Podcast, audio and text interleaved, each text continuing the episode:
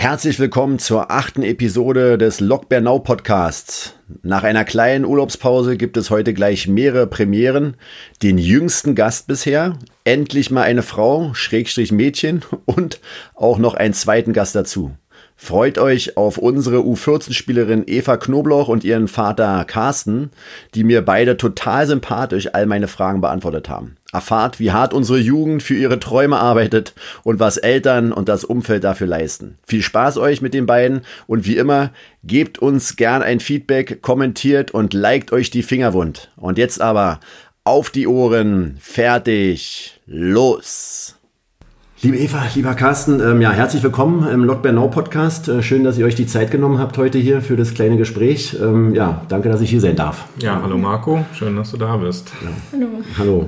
Du, ich möchte gleich mal mit einer Frage beginnen, die mir schon seit etlichen Zeiten, ja, seit zwei, drei Wochen, nee, vier Wochen, glaube ich, ist es her, unter den Nägeln brennt, als ich euch mal in der Schönauer Heide beim Sprinttraining gesehen habe. Ähm, sei ehrlich, wer ist äh, schneller, du oder dein Papa? Also jetzt momentan ist es noch relativ ausgewogen. Das ist aber auch nur so, weil er ein bisschen längere Beine hat als ich. okay, daran liegt es ja. Ich muss auch zugeben, also die ersten ein, zwei Läufe, das geht noch, aber irgendwann fehlt mir dann doch ein bisschen die Kondition. Da muss ich Eva dann schon zum Lachen bringen, dass sie ein bisschen abgelenkt ist und ein bisschen langsamer wird. Und nächsten Tag habe ich auch üblen Muskelkater, während sie das gleiche nochmal macht. Ja, ne, ihr habt ja ganz schön durchgezogen. Ich bin ja mit Fahrrad vorbei, ich habe nur gesehen, gleich mit Einstieg, Kniehebel auf und dann in den Sprint rein. Also sah schon richtig, sah schon richtig gut aus. Ähm, ich bin ja auch, äh, ehrlich gesagt, richtig super froh, dass ich äh, nach den ganzen alten Männern äh, in den letzten Podcasten jetzt hier auch mal äh, eine junge, aktive Spielerin vor mir habe. Und ähm, wie hast du denn so die letzten Monate überstanden und wie hast du dich so fit gehalten in der Corona-Zeit? Also ich habe gleich am Anfang von allen Trainern einen Trainingsplan bekommen und habe dann von allen so das Beste rausgesucht, was ich so am besten finde für mich. Und bin dann so dazu gekommen, dass ich jeden Tag so Training gemacht habe, zweimal die Woche joggen und immer im Garten viel Programm hatte.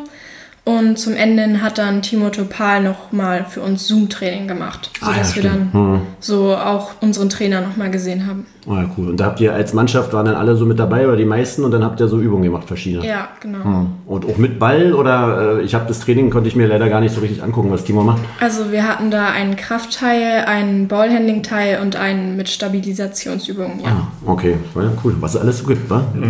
ist so schön. Zu unserer Zeit gab es sowas. Also wir waren da auch echt sehr diszipliniert. Da war ich echt überrascht irgendwie, nein, ich muss jetzt Training machen und hm. dann ist sie rausgegangen, Garten werfen und auf der Terrasse schön. eher Ballhandling und ja. so weiter. Ah, cool. Ja, was ich auch immer wieder spannend finde, ist, wie bist du denn überhaupt so zum Basketball gekommen? Wann hat es denn angefangen bei dir, so das, das große Dribbeln? Also ich habe mit fünf angefangen, Basketball zu spielen, weil meine Eltern wollten, dass ich eine Sportart mache und dann standen mir zwei Hallensportarten zur Verfügung, einmal Handball und einmal Basketball. Und mir hat das ähm, Basketball dann einfach mehr Spaß gemacht, weil René Schilling die Ballschule viel interessanter gestaltet hat und da bin ich dann auch dabei geblieben. Und ab der U8 haben wir dann auch in der Saison gespielt und das hat mir immer mehr Spaß gemacht und wurde immer interessanter für mich. Und war René denn auch nach der Ballschule dein erster Trainer? Oder? Ja, ja. erstmal war er mein Trainer. Ja, René hat da eine Menge Kinder zum Basketball gebracht. Also ich muss auch sagen, anfangs war ich ein bisschen traurig. Ich habe in meiner Jugend selber Handball gespielt mhm. und ach, schade, dass er nicht Handball gewählt hat, aber dann habe ich René mal in Aktion gesehen mit diesem kleinen Haufen Flöhe da mhm. in der Ballschule und habe sofort verstanden, warum Evas Herz dafür im Basketball ja, cool. entflammt ist. Und ja, auch so die erste Saison war total spannend zu sehen. Das erste Spiel in Kreuzberg, das war ein heilloses Chaos und am Ende der Saison hat die gleiche Mannschaft riesen Augen gemacht, als dann Bernau wieder ankam und ihnen mal gezeigt hat, wo der Hammer hängt. Ah, cool. Naja, die Entwicklungsschritte sind in dem Alter Wahnsinn. Ne? Also das äh, ist toll, wie sich das ja, entwickelt. Und ähm, ähm, sind dann noch ein paar Spieler, mit denen du zusammenspielst jetzt äh, auch noch, die ja. damals angefangen haben? Ja, da ja. sind einige Jungs und Mädchen auch dabei. Cool. Ja, das ist dann schön, ne? wenn man so zusammen groß wird. Stell dir vor, wenn ihr nachher später dann äh, bei den Damen seid und dann wisst noch, ach Mensch, weißt du noch, bei der Beischule. Ja.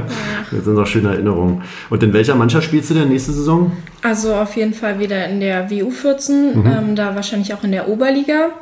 Dann hoffe ich mal, dass wir auch wieder in der MU 14, da gibt es mehrere Teams, dass ich da auch wieder in der Oberliga spiele.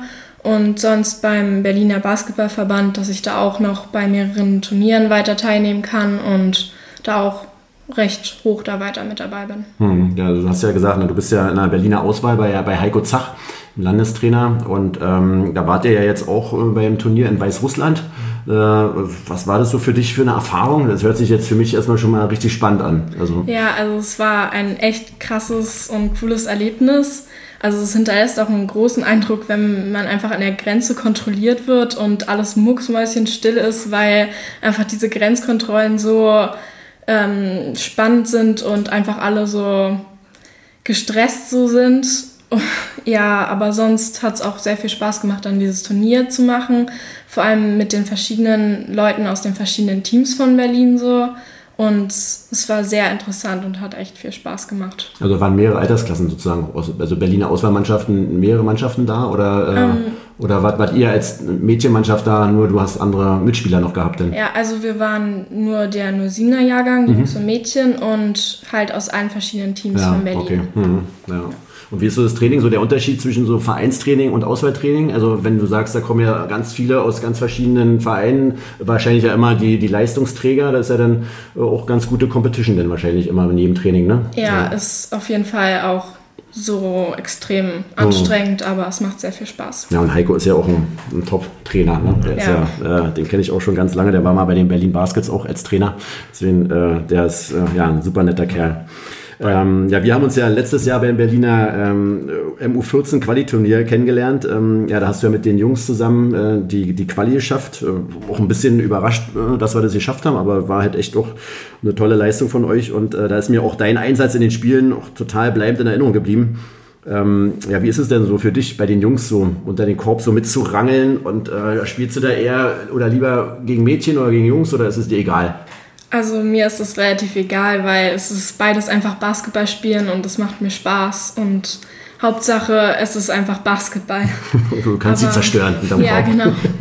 ja, also es ist schon wichtig, dass man mit den Jungs auch da gut kooperieren kann und dass sie einen auch verstehen. Aber das war bei mir schon ab Anfang an so, dass sie mich akzeptiert haben und mir Bälle zugespielt haben.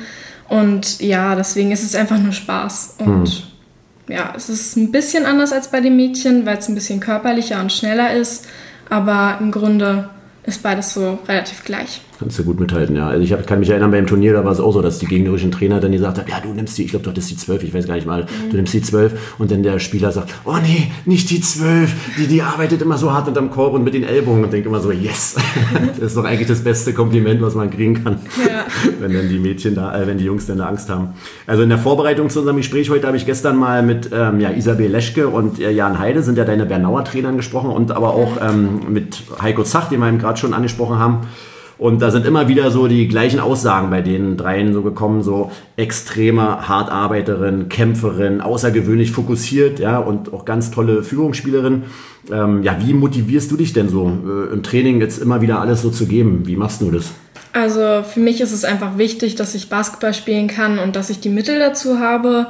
Aber natürlich hat man auch, wenn man in einem Team spielt und gegen andere Teams immer so einen Kern, der so will, ich möchte unbedingt gewinnen. Das will ich jetzt unbedingt schaffen. Und der ist bei mir irgendwie relativ groß, dass ich relativ viel ähm, Kampfswille habe so. Mhm. Ähm, und wenn es dann doch mal nicht so gut aussieht bei dem Spiel, dann denke ich einfach daran, dass es in der Tabelle ähm, ganz gut ist, wenn man trotzdem einfach alles gibt und möglichst wenig Punkte Abstand zu dem anderen Team hat, sodass es dann trotzdem noch ähm, möglichst weit nach oben gehen kann.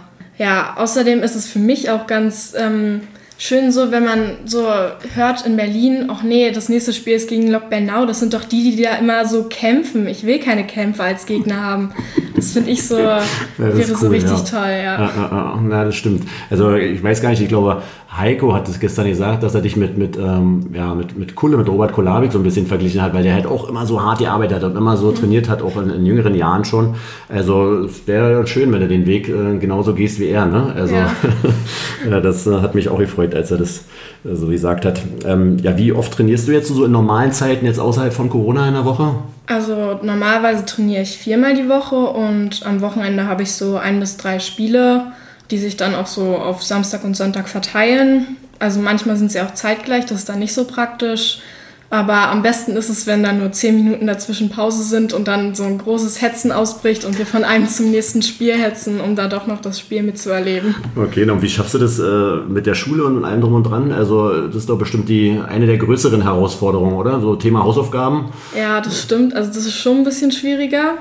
Aber ähm, ich lerne dann meistens einfach so am Wochenende, wenn ich mal kein Spiel habe oder abends so direkt nach dem Training bis so 22 Uhr und dann kriege ich das schon meistens hin. Mhm. Ich hoffe, das bleibt auch weiterhin so, dass ich es hinkriege. Ja, ach naja, wenn man das möchte, dann kriegt man das so hin. Wa? Also das ja. funktioniert ja auch alles auch immer auch nur, wenn, ja, wenn die Eltern da mitspielen und, äh, und ihr seid ja da anscheinend auch mit Herz und Seele dabei, ne? Also, dass das hinkriegt. Seid ihr auch eine Sportlerfamilie? Du hast ja gesagt, du kommst vom Handball. Äh, und ja, das ist schon gar nicht mehr wahr. Also das ist irgendwie 20 Jahre her. So, okay. Insofern habe ich noch versucht, so ein bisschen Sport weiterzumachen, aber Handball ist es eben nicht mehr. Mhm. Irgendwie meine Frau spielt Volleyball und eigentlich die große Schwester von Eva, die ist noch die sportlichste sonst mit Fußball. Okay. Ähm, insofern sind wir jetzt erst mit dem Basketballvirus durch, durch Eva infiziert worden. Ähm, man muss sich natürlich auch ein bisschen informieren über die Regeln, wenn man da auf der Bank sitzt, was passiert jetzt gerade oder als Kampfgericht sind mhm. wir auch manchmal unterwegs, dann muss man natürlich wissen, was der Schiedsrichter einem da anzeigt. Also haben wir uns ein bisschen mit beschäftigt und wollen sie natürlich so gut wie, es geht unterstützen. Cool. Und machen halt möglich, was geht. Irgendwie die beiden älteren Geschwister sind schon raus. Insofern können wir uns voll auf Eva konzentrieren. Er hat vier Kinder, ja? Drei. Drei, drei. Achso, der, okay, der genau. auch schon raus. Ah ja, okay. Ja, gut, na, das ist natürlich toll. Hast du die ganze genau. Zeit. Aber Zeit frisst ja schon. Ne? Hin und her fahren, wenn ich so höre, hetzen hier, hetzen da, ne? genau. schnell von einem Spiel zum anderen. Also schon allein auch die Trainingssessions nach Berlin jetzt zum Auswahltraining geht es öfter schon mal mit der S-Bahn alleine, aber als Abholen machen wir dann meistens noch, teilen uns das teilweise mit anderen Eltern, die dann auch Kinder da haben. Aber ja, ist auch für uns eine Erfahrung. Auch das von dir schon angesprochene Turnier da in Weißrussland ist mhm. natürlich war was anderes, wenn das Kind irgendwo hinfährt, wo man irgendwie mal nicht kann. schnell hin kann ja. ohne Visum und irgendwie ist da dann aber schon gut zu wissen, dass dann auch Leute wie Heiko Zach oder Melanie Busch da sind von all die anderen hm. Trainer vom BBV, die sich da kümmern, die das im Griff haben und die dann abends. Ein gutes Gefühl vermitteln, ne? Genau, also. abends vielleicht mal aus dem Hotel irgendwie per WhatsApp einen Status schicken, ein paar hm. Bilder. Ja, wir haben Spaß und geht allen gut. Und das ist Alle wurden sie gezwungen, dass sie lachen sollen. Ach jetzt! Genau. Hey, ja, das ist schon toll. Nee, cool. Äh, und wie seid ihr so als Eltern am Spielfeld dran? Weil du sagst, ihr guckt ja schon ein paar Spiele zu. Ich kann mich jetzt gar nicht erinnern beim Qualiturnier, ob ihr die wart, die wahnsinnig reingeschrien haben oder eher die ruhigen, analytischen Eltern. Ja, wir haben ja auch gelernt gelernt. Also wir Eltern sollen anfeuern, aber positiv anfeuern. Aber ne? sonst die Klappe halten. bemühen wir uns schon irgendwie auch um ein bisschen Zurückhaltung okay. und irgendwie eben die Trainer zu unterstützen, aber vor allem das Team natürlich. Und ja, als Kampfgericht musst du ja sowieso neutral sein. Da kannst du ja nicht hm. irgendwie deine Tochter jetzt besonders anfeuern und super gemacht und so. Man guckt natürlich schon stolz hin, wenn es ein Dreier war oder was auch immer. Hm. Aber cool. Ja, Geht nee, ganz schön. gut inzwischen. Nee, super. Ähm, ja, dann habt ihr ja auch ein ganz schönes äh, Programm so für die Familie mit Basketball. Schafft das denn auch nochmal bei, bei den, deinen Herren oder bei den Damen von Alba oder bei uns mal da vorbeizugucken oder schafft er das gar nicht? Also ähm, bei den Herren gehen wir schon häufiger mal hin, weil das ist ja auch so meistens am Wochenende zu ganz guten Zeiten, wo das so hm. passt. Und da sind auch meistens noch Teamkameraden von mir, mit denen ich dann da sitze und mich unterhalten kann. Das ist auch ganz schön. Ähm, sonst bei den Damen haben wir meistens Selbstspiele, das ist ein bisschen unpraktisch. Und auch bei den Berliner, also von Alba so, haben die auch meistens Spiele selbst so. Aber wir gehen trotzdem hin, wenn es mal passt. Und auch als Familie oder äh, seid ihr auch da mit dabei? Oder? Ja, wenn es sich anbietet. Also mhm. meistens Eva dann mit einem Elternteil, manchmal passt es auch für beide, aber ein bisschen muss man sich die Zeit natürlich einteilen. Naja, klar. Aber ansonsten ist schon witzig, auch so die Eltern der, der Mitspieler und Gegenspieler teilweise kennenzulernen. Mhm. Also von Alba trifft man dann auch die Eltern mal eben beim Auswahltraining oder in der Halle oder sowas. Und mhm. Hat schon ein bisschen Familiengefühl auch, ja, dieser Basketball. Ja, geht ja gemeinsam dann durch den ganzen Stress genau. des Leistungssports, ne? als Eltern. sind ja alle dann. ja, das ist schön. Ja, dieses Jahr wurde ja auch eine Berlinerin, ja, Satu Savali, äh, für die WNBA gedraftet. Ähm, was sind denn so deine Ziele? Wovon träumst du denn, wenn du dann so abends im Bett mit deinem Basketball liegst? Naja, also ich hatte ja auch das Glück, ähm, beim Borsi Niara Sabali, Satu Sabali und Katharina Fikil selbst zu sehen. Mhm. Also ich konnte die da auch ähm, mal anhören, was die so geschafft haben und wie die so dahin gekommen sind. Und ja, also ich würde schon so über den BBV immer weiterkommen und versuchen bei möglichst vielen Turnieren teilzunehmen, um auch möglichst weit nach oben zu kommen. Und ich weiß nicht, ob ich es schaffe, aber vielleicht nach der Schule dann auch ähm, nach Amerika aufs College zu gehen. Hm. Das wäre auch ein ganz großer Traum für mich. Ja, nee, das ist eine, eine tolle Erfahrung. Ja. ja. Was sagen die Eltern dazu, zu der Idee? Naja, College schauen wir mal. Ne? Also Berlin ist doch auch schön. Nein.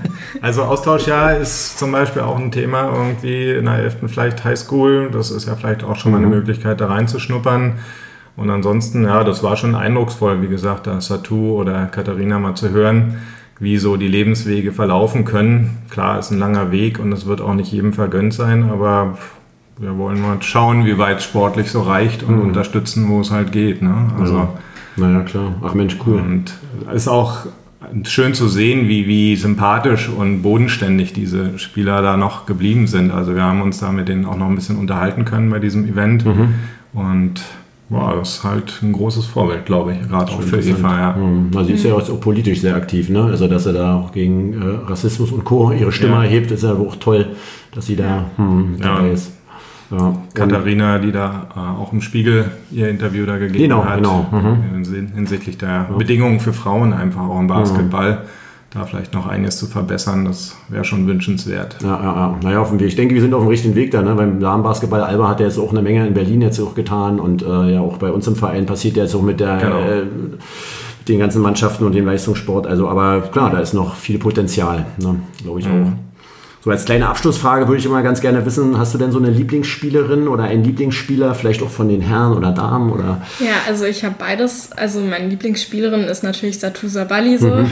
weil ich sie auch selbst treffen konnte und ist einfach ein großes Vorbild auch für mich.